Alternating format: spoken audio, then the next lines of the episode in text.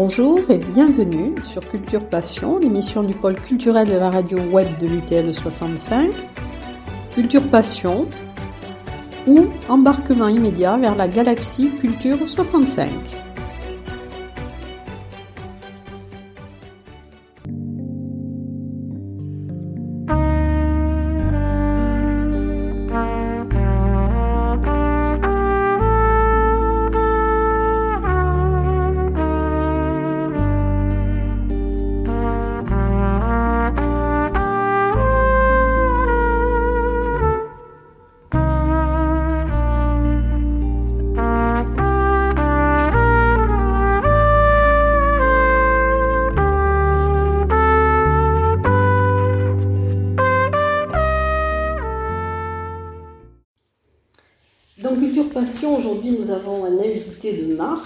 Qui est de passage à Tarbes, mais c'est la première fois qu'il foule le sol du parvis. Mmh. Alors, c'est une figure euh, incontournable du théâtre, du cinéma. Euh, c'est quelqu'un qui a une carrière, une longue carrière, et il a, il a fait beaucoup, beaucoup de, de, choses, aussi des téléfilms et des films, des séries pour la télévision. Alors, vous avez découvert, je crois, le théâtre pendant vos études secondaires, en troisième, je crois que c'est votre maman qui vous avait inscrit à une initiation au théâtre. Alors, que vous apportez le théâtre? Et je crois qu'aussi, euh, votre maman était une militante syndicale, et je crois donc qu'elle a peut-être euh, été un petit peu à l'origine de votre engagement par la suite. Mais bien sûr, alors d'abord bonjour à tous et toutes, et euh, donc mon nom Philippe Torreton. Oui, pardon, je ne vous ai pas dit bonjour. Et et puis, euh, oui, effectivement, j'ai découvert le théâtre euh, au collège, en classe de 5e, j'avais 12 ans, euh, sur une injonction de mon professeur de français qui s'appelait Monsieur Désir et qui animait un club théâtre et qui a fortement conseillé à mes parents de m'inscrire au club théâtre pour que j'essaye de surmonter cette timidité et ce côté introverti quoi, qui m'empêchait vraiment de de vivre le temps scolaire de façon euh, plus épanouie, quoi. Plus... Et, euh, ben voilà, donc j'ai découvert le théâtre comme on prescrit un médicament finalement. J'avais moi aucune idée avant. Euh, je n'ai jamais eu l'envie de faire du théâtre, ni, ni le contraire. D'ailleurs, ça ne m'était pas du tout rentré dans ma, dans ma sphère. Et j'ai tout de suite aimé ça, pas forcément le théâtre en lui-même, mais le fait d'appartenir à un groupe, de moins me sentir seul, d'avoir des, voilà, des gens un peu euh, différents. Euh, on était mélangés avec les, les grands de troisième, les petites sixièmes et tout ça. Enfin, les profs aussi qui étaient là, qui n'y avait pas que le prof de français. Il y avait aussi le prof d'histoire géo, la prof de musique, la prof d'histoire. Et tout ce monde-là euh, participait à ce club théâtre. Et j'aimais bien, moi, cette petite communauté dans le collège à part. Ça me, ça me réjouissait. Donc c'est comme ça que vous avez découvert le théâtre. Alors dans votre parcours, euh, il y a une chose qui m'a un petit peu étonnée. Je n'ai vu qu'une fois la mise en scène. Oui, c'est vrai. Mmh. Oui, oui. Ben, parce qu'en fait, c'est une opportunité qui m'a été donnée. Euh, c'était euh, le regretté Robert Hossein, qui dirigeait à l'époque le théâtre Marigny et qui m'avait dit, euh, avec cette grosse voix qu'il avait, euh, moi je te veux dans mon théâtre, donc euh, tu choisis ce que tu veux, moi ce que je veux c'est que tu sois dans mon théâtre. Alors, à l'époque j'avais une fixation avec Don Juan de Molière, donc je, je dis, bon ben voilà, Don Juan, il me dit, ouais, très bien, alors tu joues quoi Tu joues Don Juan, tu joues ce gars-là Je dis, ben je sais pas. Et qui tu vois pour la mise en scène? Et je ne savais pas lui répondre non plus. Donc au début, j'essayais de trouver des metteurs en scène et euh, que je n'ai pas trouvé, euh, parce qu'en fait, les metteurs en scène n'aiment pas beaucoup être contactés par les comédiens, ils préfèrent que ce soit l'inverse. Donc voilà, je, je me suis dit, bon, bah, si cette pièce doit exister, autant que je la monte, puisque de toute façon, ça fait des années et des années que je, que je travaille dessus, que je rumine euh, cette pièce. Et puis finalement, je me suis décidé pour jouer Don Juan et de la mettre en scène. Mais en fait, je n'ai jamais voulu être metteur en scène. J'ai jamais désiré être metteur en scène. Donc c'est pour ça qu'il n'y a qu'une mise en scène. Il y en aura peut-être d'autres plus tard, mais euh, là, je m'achemine vers un spectacle qui est une, truc un peu à trois, enfin pas trois comédiens, où je serai le seul comédien avec un, un circassien et un musicien. Et disons que c'est une conception euh, à trois, mais, mais sur des idées que j'ai. Ce sera peut-être ma deuxième mise en scène. Mais sinon, voilà, moi je, suis, je suis bien à, l'endroit où je suis en fait, en tant que comédien. Et euh, je pense pas avoir euh, des pertinences particulières euh, dans la mise en scène. En revanche, mon cerveau, lui, est habitué depuis des années, 30 ans, plus de 30 ans maintenant, à fonctionner à partir déjà d'une réflexion préalable. Et là, là, quand on me donne un, un cadre d'une mise en scène, quelle qu'elle soit, et là, tout d'un coup, là, je me mets en branle. Et c'est là que je, je sais utiliser mon cerveau. Mais en partir d'une feuille blanche, je suis pas sûr. Alors, comment vous aimez les mots euh, Moi, pour traduire mon état d'esprit d'être devant vous, je vais en, choisir un qui est ancien, désuet, comme ceux que vous aimez, euh, pagnolesque. Mm. Alors je vais dire, je suis toute estrancinée d'être devant vous. c'est joli. C'est joli. Voilà. voilà. Alors il y a toutes les nuances dedans. Voilà. Mm. Non, je sais, j'ai lu dans Mémé combien vous aimiez les mots, euh, oui. les mots, les mots des yeux. Euh, voilà. Alors moi, je, il y a quelque chose qui m'a, euh, qui, qui m'a attiré, c'est le fait que vous, vous repreniez un peu comme les maîtres de, de, de la Grèce antique quand vous écrivez la lettre aux comédiens, c'est ce que faisaient les maîtres, ils écrivaient les lettres pour leurs élèves, c'est ce qu'on trouve dans Sénèque, euh, dans Épicure. Est-ce que vous avez eu cette, volonté et cette, euh, cette nécessité de pouvoir transmettre à ceux qui vont devenir un jour cette leçon de vie que vous avez euh, eh ben, Je suis content d'apprendre ça. La nécessité, oui, je l'ai trouvée. En revanche, l'idée ne venait pas de moi, en fait. euh, c'était une, éditrice, euh, Nathalie Richer, qui m'a demandé d'écrire dans cette collection-là, chez Talendier, Lettres à un jeune quelque chose. Et elle voulait me réserver euh, le, numéro, enfin, le, pour Lettres à un jeune comédien. Et j'ai d'abord refusé parce que j'avais déjà écrit pas mal sur le théâtre et j'avais peur de me répéter. Et puis en fait, en insistant, je me suis aperçu que le ton épistolaire me convenait très très bien et de m'adresser comme ça à, un ou une jeune inconnue qui commence ce métier. Euh, ça, tout, tout, tout, est devenu fluide. Et, euh, mais effectivement, j'aime bien euh, cette idée d'un, comment dire, d'une particularité dans la, dans la, dans la transmission, c'est-à-dire qu'on transmet à quelqu'un et pas à quelque chose de magistère où on transmet à tout le monde. Et, et c'est J'aime bien quand ça s'adresse à un individu et euh, qu'on prend le temps de détailler les choses. C'est euh, comme ça que ça se passe très souvent au théâtre. C'est pour ça qu'il n'y a jamais de grande classe de théâtre avec beaucoup d'élèves dedans. C'est un enseignement réduit, comme devrait tout enseignement, à mon avis. mais, euh, malheureusement, ce n'est pas le cas partout. Et c'est. Euh, et cette. ce qui est marrant, c'est que, en fait, ce genre de, de, de livre, de lettres, c'est une lettre qu'on s'adresse aussi à soi-même. C'est-à-dire que c'est une, on met, euh, on met au clair euh, pour soi-même euh, ce qui nous paraît important dans cette profession. C'est ce que faisaient ces anciens. Oui. Quand Sénèque faisait une lettre à Lucidius, c'est ça, il lui donnait son expérience et son de vie, il lui évitait les choses se trappent. Mm. voilà, c'est ça.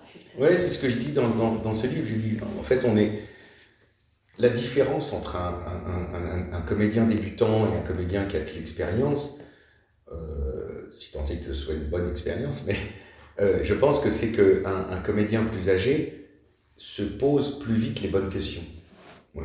donc on évite les pensées qui ne servent à rien, les impasses, les pièges, comme vous dites. Et, les, et, et ça, ça me, ça me paraît important. Mais au final, on se pose quand même des questions, mais, mais on se les pose plus rapidement et on va à l'essentiel plus vite, plus rapidement.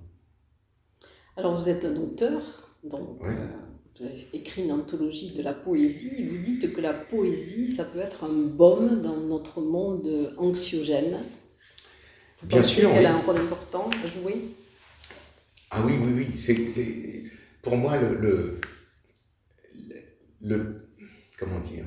Le premier bienfait de la poésie, c'est de rompre des solitudes. c'est de, de, s'apercevoir que on n'est pas tout seul à ressentir certaines choses, dans le positif comme dans le négatif.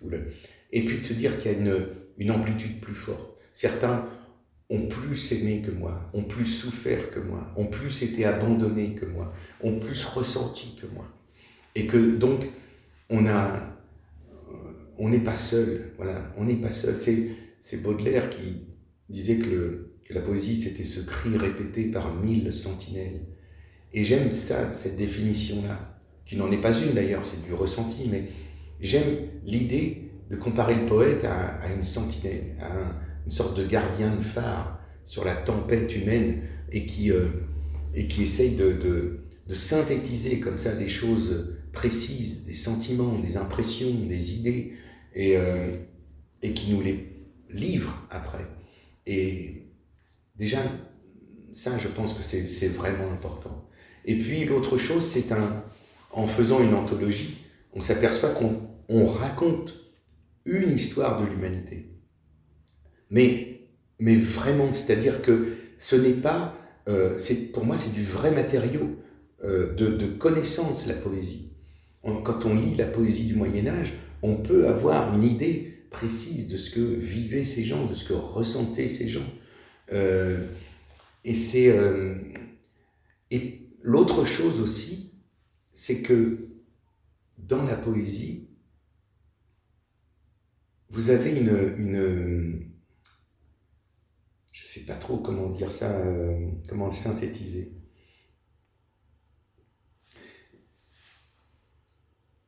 Une, une, vous avez un chemin de la langue déjà. Euh, vous, vous, vous, on voit que notre langue est une langue en mouvement, qui n'a jamais cessé d'être en mouvement. Donc il n'y a pas un âge d'or du français. C'est idiot de dire ça. L'âge d'or du français, c'est aujourd'hui ou c'est jamais. Mais ça, ça a toujours évolué. L'orthographe a évolué aussi. Euh, D'ailleurs, quand on s'intéresse à la, la poésie du XIIe siècle, on est obligé de la traduire. Elle est incompréhensible aujourd'hui telle qu'elle. Donc, euh, et pendant quelques siècles, il est, pendant deux, trois, quatre siècles, la poésie devait nous être traduite, doit nous être traduite, parce qu'elle est, elle est très difficilement accessible. On reconnaît vaguement une sorte de, français empirique comme ça, qui commence à se à sortir du latin et qui n'est pas encore le, le français qu'on parle ou qu'on s'est mis à parler plus tard. Et ça, c'est rassurant aussi de se dire que la langue est un fleuve comme ça qui bouge, qui, euh, déborde parfois, hop, qui s'assèche un peu par d'autres, et puis qui prend, qui, qui pompe l'eau aussi de partout, et puis qui, qui s'augmente comme ça. C'est une matière vivante, la langue. Et ça, c'est rassurant aussi euh, par rapport à certaines personnes qui essayent de nous faire croire que le français du XVIIe était le plus pur. Non, il n'est pas plus pur que ni avant ni après. Il évolue. Et euh, donc ça aussi, c'est rassurant. Comment dire ça? Sinon, euh, la poésie, euh, c'est un... C'est une image que j'ai souvent utilisée, mais c'est c'est de l'huile essentielle d'humain, de, de sentiment l'art de condenser en quelques mots, comme ça, une impression, un sentiment, quelque chose d'assez impalpable. Et euh, parce qu'on a, on a tout ce qu'il faut dans la langue française pour décrire, pour euh, raconter. On a, on a le choix et c'est merveilleux. Mais on a tout ce qu'il faut pour décrire des choses qui existent, qui sont là, qui sont... Mais comment décrire ce qui n'existe pas Ce qu'on ressent une, Cette impression sourde comme ça. De, Et c'est là que la poésie entre en scène. Et, que, euh, voilà. et ça, c'est...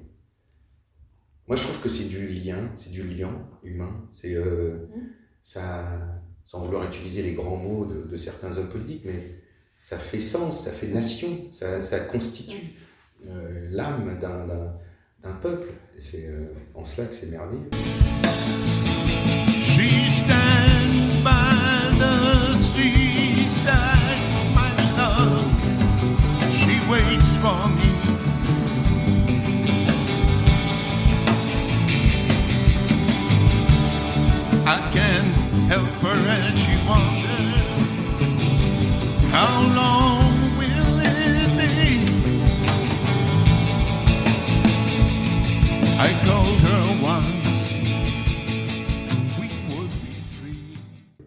pendant le confinement, pour continuer sur ce registre, pendant le confinement, donc je crois que vous avez écrit un poème par jour avec votre voisin qui était du groupe téléphone, enfin qui est du groupe téléphone, et vous avez écrit euh, même les mots bleus.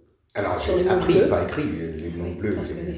C'était, j'ai appris par cœur des poèmes. Et vous avez écrit des poèmes tous les jours quand même. Non, j'ai pas écrit de poèmes tous les jours. Non, j'en ai écrit ah quelques-uns, mais que je n'ai pas du tout euh, donné à, à entendre. Euh, sauf deux qui se sont retrouvés dans le spectacle qu'on a fait après avec Richard. J'ai écrit deux, deux textes poétiques, oui, qui l'homme averti et puis euh, un Indien, mon Indien, et euh, qui se sont retrouvés dans le spectacle. Mais sinon, non, on avait rendez-vous quasiment quotidiennement, presque tous les jours, on va dire. Euh, on avait un mur en, commun, et, et donc on se retrouvait sur le mur. Et puis j'avais aménagé une petite scène, et puis on répétait, et puis quand on était prêt, ma femme nous filmait. Et on, elle postait ça sur son compte sur Facebook Twitter, et, et, on a vu que ça grimpait euh, de jour en jour euh, jusqu'à. On a atteint, je ne sais plus, des 80 000 ou 80, plus de 80 000 euh, vues, comme on dit. Et on a eu plein de beaux retours et c'était chouette. Vous avez dit aussi sur la poésie, il y a une phrase qui m'a. C'est un kit de survie pour un, milieu hostile. Mm. Voilà. Alors ça amène la question qui va suivre. Est-ce que, Monsieur Torreton, c'est quelqu'un qui est atteint du syndrome de l'âge d'or, c'est-à-dire c'était mieux avant, ou au contraire, est-ce que vous pensez que justement euh, ce, ce demain vers lequel on s'achemine et qui est aujourd'hui un petit peu euh, difficile à envisager, est-ce que, que vous avez cette curiosité justement qui va dépasser et qui va vous mener sur ce chemin-là, plutôt que de penser c'était mieux avant? Ah non, j'ai jamais pensé que c'était mieux avant. Et j'ai pas envie de penser que ça va être pire demain. Donc, euh, voilà. c'est en cela que je suis optimiste. Mais euh, comme, comme je, ferai le même parallèle que j'ai fait avec la langue française, c'est-à-dire qu'il n'y a pas d'âge d'or de la langue française, donc il n'y a pas un âge d'or de la poésie. C'est pour ça que je termine par de la poésie euh, d'enfant, faite en atelier d'écriture, que je consacre une grosse part de l'anthologie à la poésie du XXIe siècle, avec des auteurs vivants. Et euh, non, non, je trouve que le, moi, j'ai pas de. Personnellement, en plus, je n'ai pas de nostalgie, par exemple. Je, je, j'ai eu une enfance euh, heureuse, mais, euh, mais je ne vis pas dans le regret de cette enfance-là. Je, j'aime le présent, le, j'aime l'instant. Alors, c'est peut-être à cause ou grâce au théâtre où on, le théâtre, c'est le moment présent. C'est, euh, ça sert à rien d'être bon à 18h si le spectacle est à 20h. Il faut être bon à 20h. Voilà. euh, il faut être prêt pour 20h. Et euh, donc, c'est se préparer pour ce moment-là, ce direct-là. Donc, moi, j'ai peut-être du théâtre, finalement, c'est cette appétence pour, le, pour l'instant présent. J'ai, je pense que ma vie en témoigne un peu quoi, de, de, ça. Je ne suis pas dans la, le combinatoire pour le futur. Euh, je, alors je ne suis pas non plus totalement un garçon irresponsable, je, je euh, mais, mais, euh, mais c'est vrai que j'aime l'instant présent, j'aime faire des choses. Voilà, je trouve que le, la, la vie d'un être humain, c'est de faire. Faire comme on peut, faire en étant payé, faire en n'étant pas payé, euh, changer d'activité. Pour moi, par exemple, le, s'il y avait une réforme des retraites à faire, je, bah, c'est que je supprimerais la retraite. voilà. Et que, que, que, la possibilité existe pour ceux fatigués ou euh, puissent s'arrêter, ça oui, bien sûr. Et qu'ils puissent vivre correctement après, oui, bien sûr.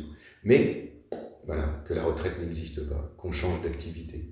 Et si on a une activité fatigante, et un peu usante physiquement, bah, on se retourne vers une activité beaucoup moins fatigante et beaucoup moins usante.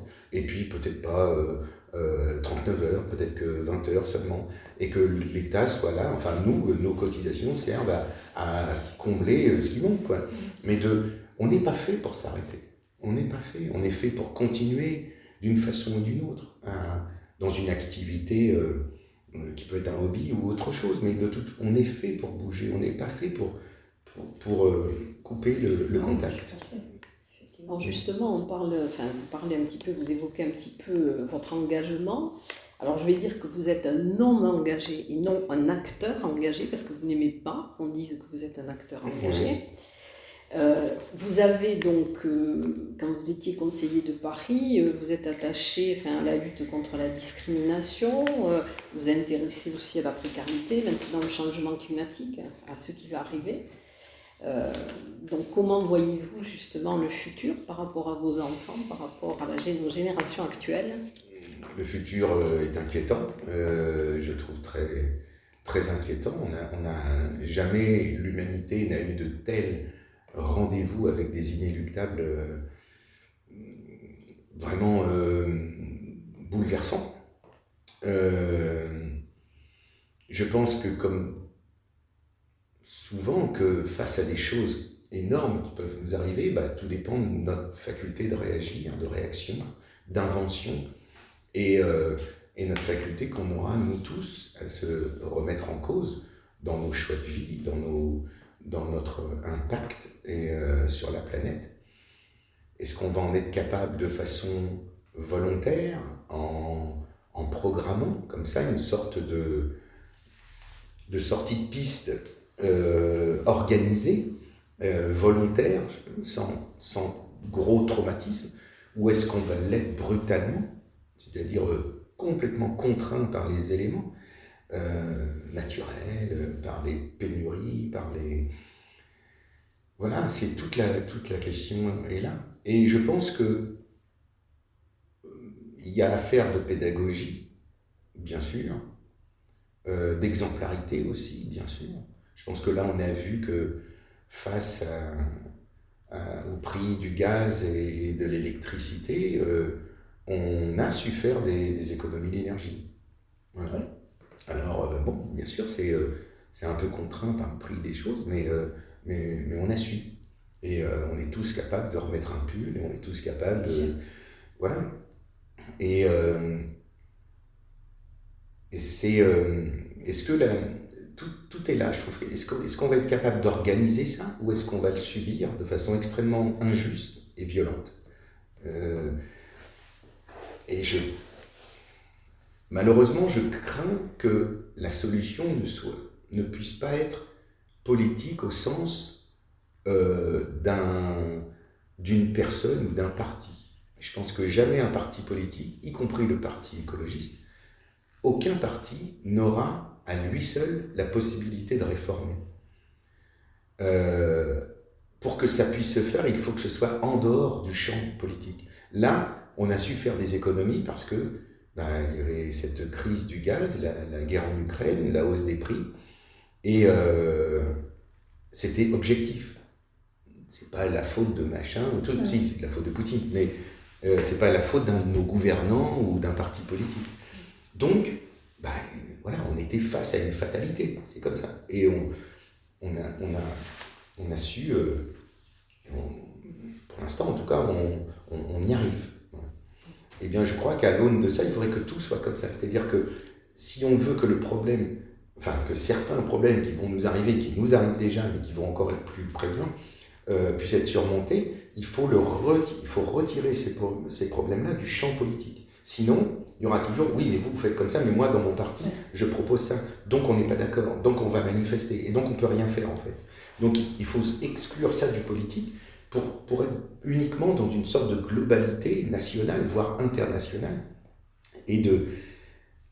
Alors, dire ça, bah, c'est facile, le faire, c'est plus compliqué, mais, mais je pense qu'il n'y a, que, a que comme ça, en, en, objectivisant les, les, problèmes, en les, en les sortant du cadre politique, que, qu'on arrivera à, à s'y résoudre. Parce que sinon, il y aura toujours une partie de la population euh, aiguillonné sûrement par des, hommes et des femmes politiques pour dire ben non, on n'est pas d'accord. Donc il n'y a aucune raison qu'on fasse ça alors que les autres ils font ça comme ça, etc. etc. Et tant qu'on sera dans ce débat-là, on n'y arrivera jamais. Jamais, jamais. Les, les, Français se sont adaptés aux pénuries pendant la Seconde Guerre mondiale parce que c'était la guerre. Il n'y avait pas le choix. Il n'y avait pas à bouffer, il n'y avait plus de pétrole. Donc on a mis des bonbonnes de gaz sur les voitures, on, bah, on se couvrait, on, allait, on n'avait plus de patates, donc l'armée allemande prenait tout, donc on, bah, on prenait du rutabaga et puis les, voilà.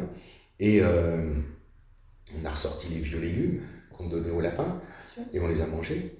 Et enfin, quand je dis on, mes parents, et il n'y avait plus de pain blanc, bah, on faisait avec du pain noir, et puis, etc., etc., etc. Mais, mais il, est venu, il serait venu à l'idée de personne de dire oui, euh, c'est un scandale, euh, euh, pourquoi maintenant Ben non, c'est la guerre, il y a une armée allemande qui est là, qui nous prend tout.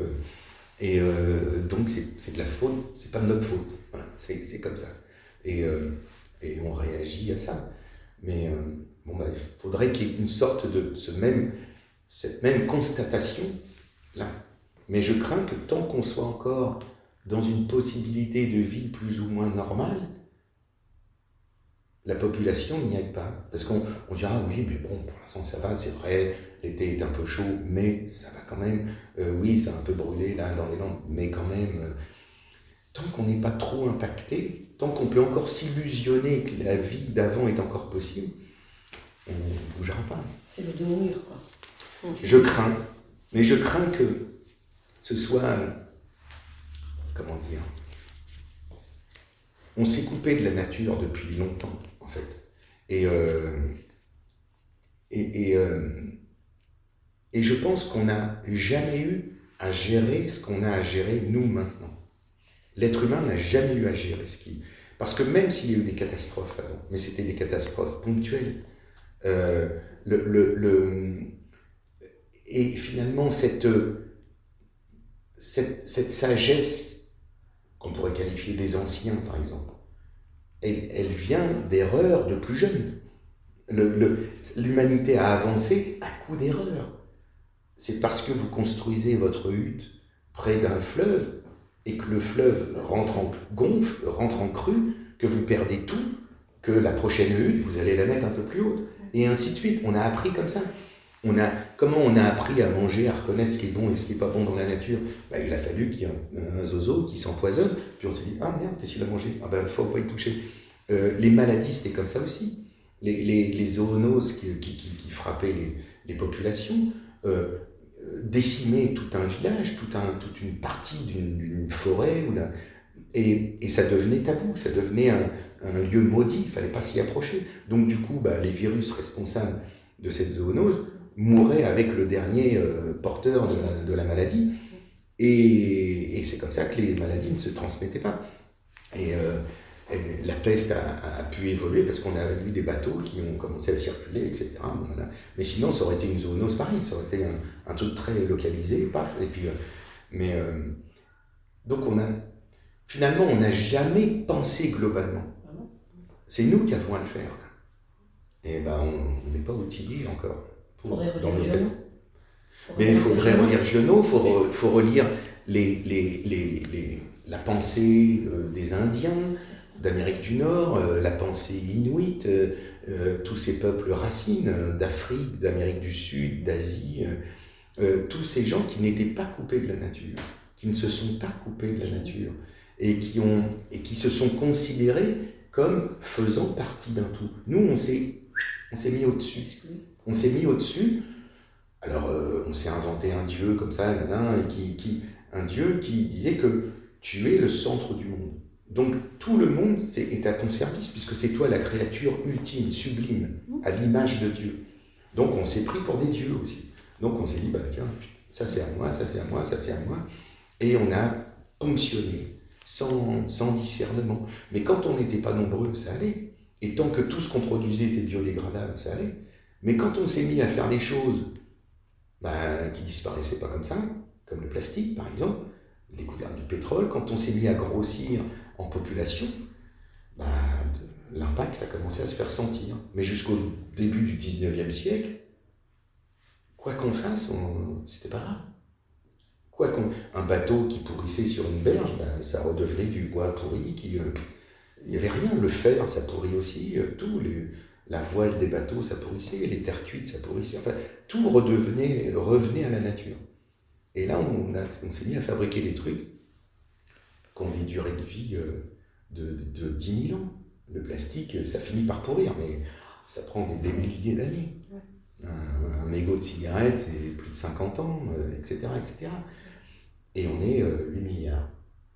Et on n'arrive toujours pas, nous, euh, à se dire, moi c'est, j'invite mes contemporains à faire ça, de dire, quoi que je fasse, je multiplie ce que je fais par 8 milliards. Je jette un mégot de cigarette, il faut imaginer qu'à cette seconde où je jette, il y a 8 milliards de mégots de cigarette. Enfin, il n'y a pas 8 milliards de fumeurs, mais, mais en tout cas qu'il y a des millions, des centaines de millions de gens qui fument, qui font, la même geste, qui font le même geste que vous. Je laisse couler l'eau du robinet, eh bien, il faut imaginer qu'il y a des centaines de millions de personnes qui font la même chose, etc., etc., etc. Je jette un papier par terre. Et se dire aussi, c'est ça l'avantage de cette pensée, c'est qu'à l'inverse, je ramasse un papier par terre, j'enlève un bout de plastique qui traînait sur la plage où je vais en vacances, s'imaginer que peut-être qu'on est des millions à le faire aussi, ça. Et c'est. Il faut penser comme ça, je crois. Je pense que la nouvelle génération est en train de prendre conscience. Moi, je vois les jeunes, et euh, ils, n'aiment pas.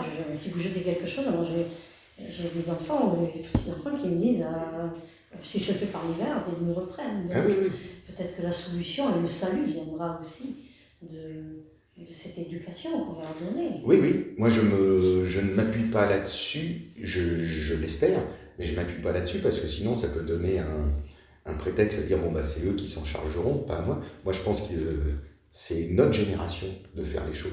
C'est à, tout le monde. À tout le monde. Qu'on soit très très vieux ou, très très jeune, c'est à, nous tous de faire des choses.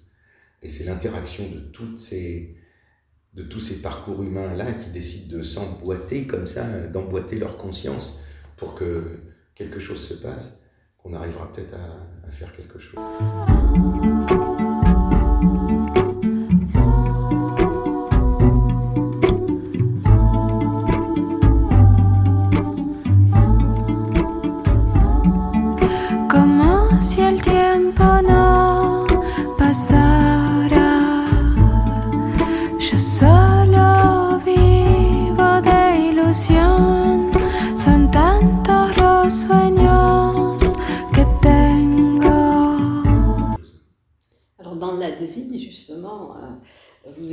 Puisqu'il va y avoir un retour à la campagne, un retour mmh. à la nature des deux personnages. Hein, donc, euh, vous en jouez un avec euh, Vincent Bérangère. Et c'est vrai que c'est aussi la fin d'un monde. Oui. Alors, c'est un, c'est une réflexion sur ce qui va se passer, sur, sur plein de choses, voilà, mmh. sur, euh, sur aussi les grandes euh, comme Netflix, Amazon, enfin tout ce qui se passe, et la fin de ce monde donc d'artisans, de, d'artisanat presque. Hein, euh. bah, dans leur exemple, oui, mais c'est vrai qu'ils sont une métaphore de, l'espèce humaine. C'est-à-dire qu'eux, c'est le ciné-club qui disparaît au profit, de, comme vous le rappeliez, de ces grandes plateformes de streaming. Et donc, bah, le contact avec quelqu'un qui était spécialiste des films ne se fait plus. maintenant, c'est une intelligence artificielle qui vous dit, vous avez regardé ça, on vous conseille ça. Et euh, c'est plus un vendeur ou une vendeuse euh, euh, qui a vu beaucoup plus de films que vous qui vous dit, ah, mais vous, madame, vous devriez, je vous ai réservé ça. Et, et, et donc, et puis, mais, mais au-delà de, de leur thématique à eux, qui est la fin d'un ciné-club, je pense que c'est, ils sont assez représentatifs de l'humanité tout entière. Est-ce qu'on va, est qu'on va être capable de, de retourner à la nature? Est-ce qu'il n'est pas trop tard? Est-ce que est-ce qu'on va savoir gérer ça? Est-ce que moi je pense que oui, fondamentalement je pense que oui. On a on a une, alliée là-dedans, c'est la nature elle-même qui est d'une résilience euh, incroyable. Le peu qu'on fait en bien, euh, il nous est redonné, euh, multiplié par un facteur de, je sais pas, 3 à 4, euh, ça dépend de quoi, mais le, on arrête de pêcher pendant X années telle espèce de poisson, et les stocks se reconstituent de façon incroyablement vite. Donc, on, l'a vu aussi, par exemple, même si c'est une catastrophe terrible, mais avec Tchernobyl en Ukraine, toute la zone euh, de non-droit, enfin la zone euh, infectée, enfin, euh, comment on dit, irradiée. Alors bien sûr, elle est irradiée. Mais la nature, c'est un sanctuaire. Et il y a une résilience comme ça de, cette nature. Dès que l'homme se retire, c'est malheureux à dire, mais dès qu'on arrête de faire chier, pardon, de l'expression de la nature, elle, elle reprend ses droits et de façon très rapide. Très rapide. Alors là, il y a un autre facteur qui est le, climat. C'est-à-dire que est-ce que la nature aura le temps de s'adapter Parce que de tels changements climatiques n'ont jamais eu lieu sur des périodes aussi courtes. Donc, euh, donc tous les gens qui disent oui, il y a eu des périodes de réchauffement, de glaciation, etc. Oui, bien sûr, ils ont raison. Mais c'était sur des dizaines de milliers d'années. Donc la nature pouvait lentement sélectionner des compétences, des propriétés nouvelles, des espèces qui mouraient, d'autres qui s'adaptaient mieux, etc.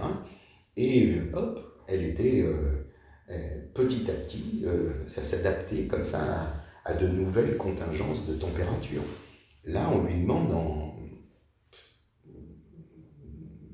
l'espace d'un siècle, un siècle et demi, de, subir des changements hallucinants. Et c'est là que c'est problématique. Il va y avoir forcément de la perte en, en plantes, en animaux, en, enfin, en etc. il n'y a pas de femmes dans la pièce, c'est l'absence des femmes. Il n'y a pas de femmes, elles sont présentes par le souvenir, par le traumatisme. Mon personnage, lui, a, a, perdu sa femme, donc il est veuf. Et euh, euh, l'autre est divorcé, le personnage que je joue, Vincent Garanger, est, divorcé. Euh, ils ont, lui a une fille, moi j'ai deux enfants, dont une fille aussi. Euh, les femmes ne sont pas présentes physiquement. elles sont présentes par leur absence mhm. et l'impact qu'elles ont eu sur eux. Et, mais c'est une histoire d'homme. Et euh, euh, c'est deux hommes qui s'aiment, mm. en fait. Une histoire d'amour entre deux hommes qui, euh, ont travaillé 27 ans ensemble et qui, une fois reclus dans leur maison de campagne, en plein Vercors, euh, bah, se demandent si finalement ils ne forment pas un couple. Donc c'est vrai que physiquement, la femme ne pouvait pas être très présente là. Mais c'est pas grave, il y a d'autres histoires. Et alors pourquoi le titre de la qui est dans la Commedia dell'arte et l'art de l'improvisation Est-ce que vous improvisez sur scène? Alors on a on a beaucoup travaillé sur l'improvisation pour faire ce spectacle. Beaucoup, beaucoup, beaucoup, beaucoup, jusqu'au dernier moment. Après, euh, on a, euh, comment dire, plus ou moins fixé, même si je n'aime pas ce mot, mais on a organisé et rendu efficient toutes ces improvisations qu'on a pu euh, faire. Donc, si vous veniez voir le spectacle plusieurs fois de suite, vous apercevrez que on fait la même chose il y a quelques petits détails près, euh, voilà, on a quelques, petites, euh, quelques petits moments d'échappement voilà, qui peuvent euh, varier d'un soir à l'autre. Mais ce que je pense que le, l'art du théâtre, c'est, le, c'est l'art de refaire la même chose. Et la même chose, c'est pas, c'est pas une duplication mathématique de la représentation de la veille, mais il faut refaire la même chose dans l'état d'esprit, dans le, dans le, et ça demande de la précision. Et donc oui, l'improvisation, oui, dans, le, dans l'élaboration. Et, euh, et ça s'appelle la dit parce que le, l'auteur, qui est aussi le metteur en scène, Fabrice Melchior, euh, je pense qu'on peut dire qu'il nous aime beaucoup comme acteur, Vincent et moi. Il est... Euh, au courant de nos possibilités euh, et il voulait tester ça dans, dans, dans plein de couleurs différentes.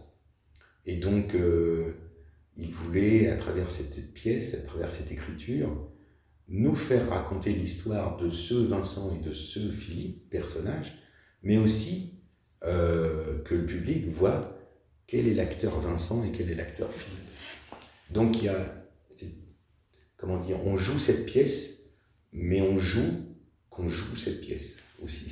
Vous avez déjà joué une pièce, d'ailleurs, euh, avec monsieur Vincent, c'est quand j'ai, lorsque j'ai porté mon père sur mes, sur mes épaules. J'ai pris mon père sur mes mon épaules. père sur mes épaules. Du même Fabrice Du même, voilà, c'est Mm. ça, c'est lui qui a. C'est là qu'on s'est Et rencontrés. c'est là, je, voilà, je pense que votre Avec Vincent. est et- Ouais.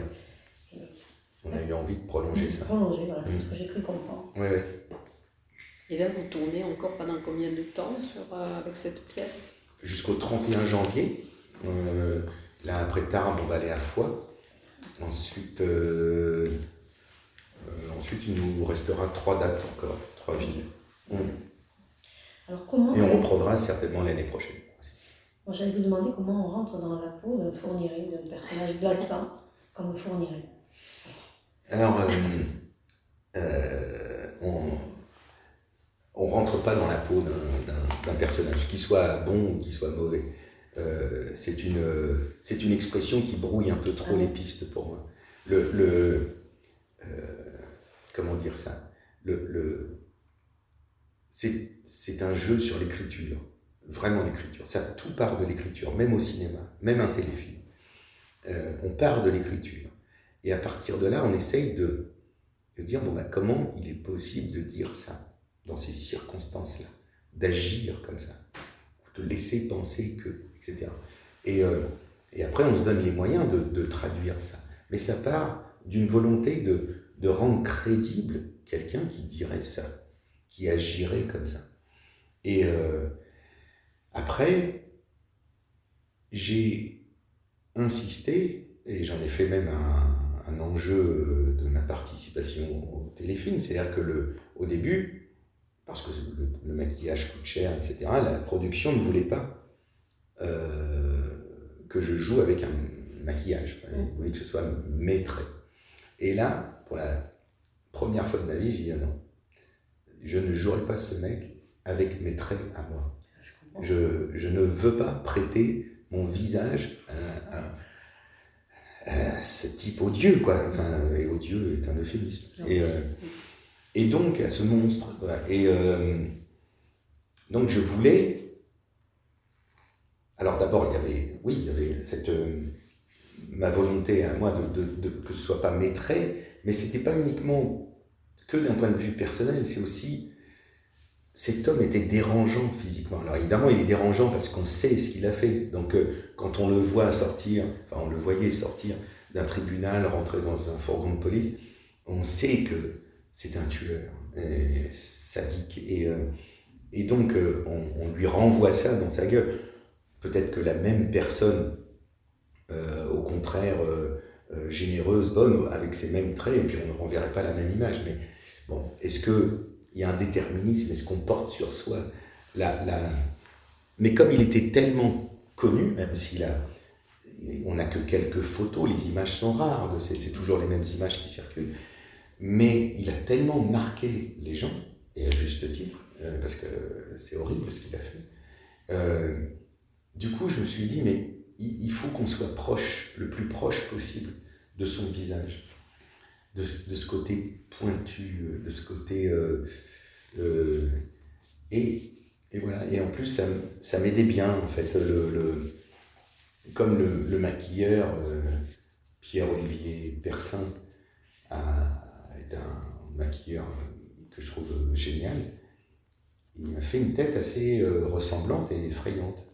Et, euh, et je peux vous assurer que le premier jour de tournage, quand je suis arrivé sur le plateau euh, habillé comme lui, avec ce visage, je me souviendrai toute ma vie de la jeune fille qui m'a mis un micro cravate pour. elle, elle- le mettait, elle le mettait dans, dans le vêtement comme ça, elle attachait le micro. Et, je la sentais dérangée. Elle était dérangée par ma tête. Et, euh, on sent, je la sentais mal à l'aise. Et, je me suis dit, bon, bah, c'est bien, on a réussi. Bah, de façon à, à avoir tout de suite une tout de suite une impression avec ce visage-là. Parce que, et ça c'est, si on doit rentrer encore plus dans les détails, parce que dans le film, ce n'est pas le personnage principal. Au sens, Oui. euh, dramaturgiquement, oui, c'est à cause de lui que tout arrive. Mais il était assez peu présent. C'était surtout euh, François-Xavier de Maison qui fait le flic, euh, Mélanie Bernier, et enfin, c'est on suit l'équipe des flics, l'enquête. Donc, les quelques fois où on apparaît, Madame Fourniret, qui était jouée par. Et. Hmm, Isabelle Gélinas, pardon, voilà. que ce soit Isabelle Gélinas ou moi, à chaque fois qu'on apparaissait, il fallait que ce soit immédiat. on n'avait pas le temps de dire Ah oui, d'accord, euh, c'est lui ou c'est elle. Il fallait qu'il y ait une impression comme ça immédiate de ressemblance. Ça sera dérangeant longtemps, hein, de toute façon, parce qu'il y a encore, on découvre encore là maintenant des, des choses. Bon, il y a Petite Mougin, mais il y a aussi maintenant, ils sont en train de, de soulever l'affaire Ranucci. On est convaincu. Il a, il a assisté au procès de Ranucci tous les jours. On ne voit pas Fourniret s'intéresser à part, son, ah, à part sa, sa, gloriole de faire condamner quelqu'un à sa place. C'est tout à fait probable. Voilà, mais oui, certainement. Mais, euh, ouais. Et sinon, euh, pour revenir au, statut de comédien, je trouve que on, on, on est là aussi pour, euh, pour déstabiliser le spectateur, pour mmh. montrer, moi ce qui m'intéressait dans ce film, c'était de voir à quel point c'est difficile d'interroger quelqu'un comme lui quand on est flic et euh, quelqu'un qui ne veut pas répondre, ou quelqu'un qui vous juge comme ça, euh, inférieur à lui, qui prend tout de haut, euh, qui distille certaines choses, qui parle en énigme, qui parle en sous-entendu. Parce que la plupart des gens disent, bah, il n'y a qu'à le faire parler, et puis voilà. ben non, faire parler comment? Depuis des siècles, on n'a plus le droit de torturer, enfin, pas des siècles malheureusement, mais et puis même, il y a des gens qui n'ont jamais parlé, même sous la torture. Donc, euh, c'est, euh, donc faire avouer quelqu'un, c'est très difficile. Très, très difficile. Quelqu'un qui ne veut pas avouer, quelqu'un qui est relativement intelligent, parce qu'il est intelligent. Et euh, c'est, vraiment pas facile. Et, je trouve que c'est, on est là aussi pour montrer ça, pour éviter d'avoir des avis un peu à l'emporte-pièce, pour, parce que c'est tellement facile entre nous, comme ça, de refaire le monde et de dire il n'y avait qu'à faire ça, il n'y avait qu'à. Ben non, c'est plus complexe que ça.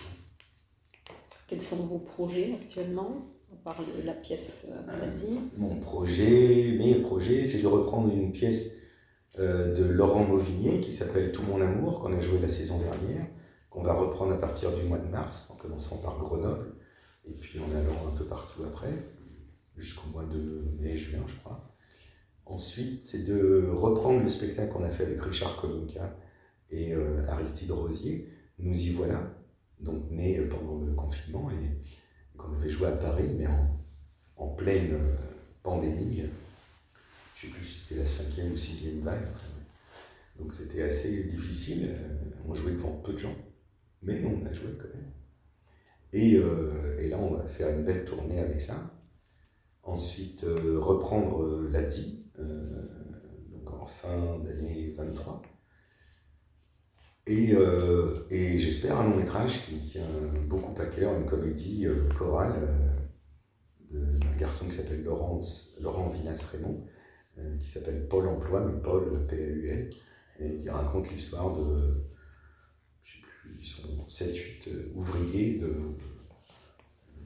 la petite soixantaine qui se retrouvent au chômage après avoir travaillé toute leur vie et qui n'ont jamais pointé à Pôle emploi et qui vont, euh, bah, qui vont avoir beaucoup de mal euh, à se résoudre à ça et, et qui vont euh, s'associer avec un projet dont je tairai le nom encore, mais et donc c'est une comédie sociale un peu à l'anglaise, un peu mm. comme Full Monty. Mm. Voilà, des gens exclus et qui vont, par leur, leur solidarité, leur, leur, leur intelligence aussi, enfin leur détermination à, retrouver une, façon de rebondir inattendue. En tout cas, merci Philippe Torton pour ce temps consacré, parce que vous avez quand même la, suite de la préparation du spectacle et puis la représentation de ce soir à laquelle nous assisterons. À laquelle nous sommes. Voilà. Très bien. Donc en eh ben, tout cas, merci beaucoup. Eh ben, à tout à l'heure alors. Oui, à tout à l'heure. Merci.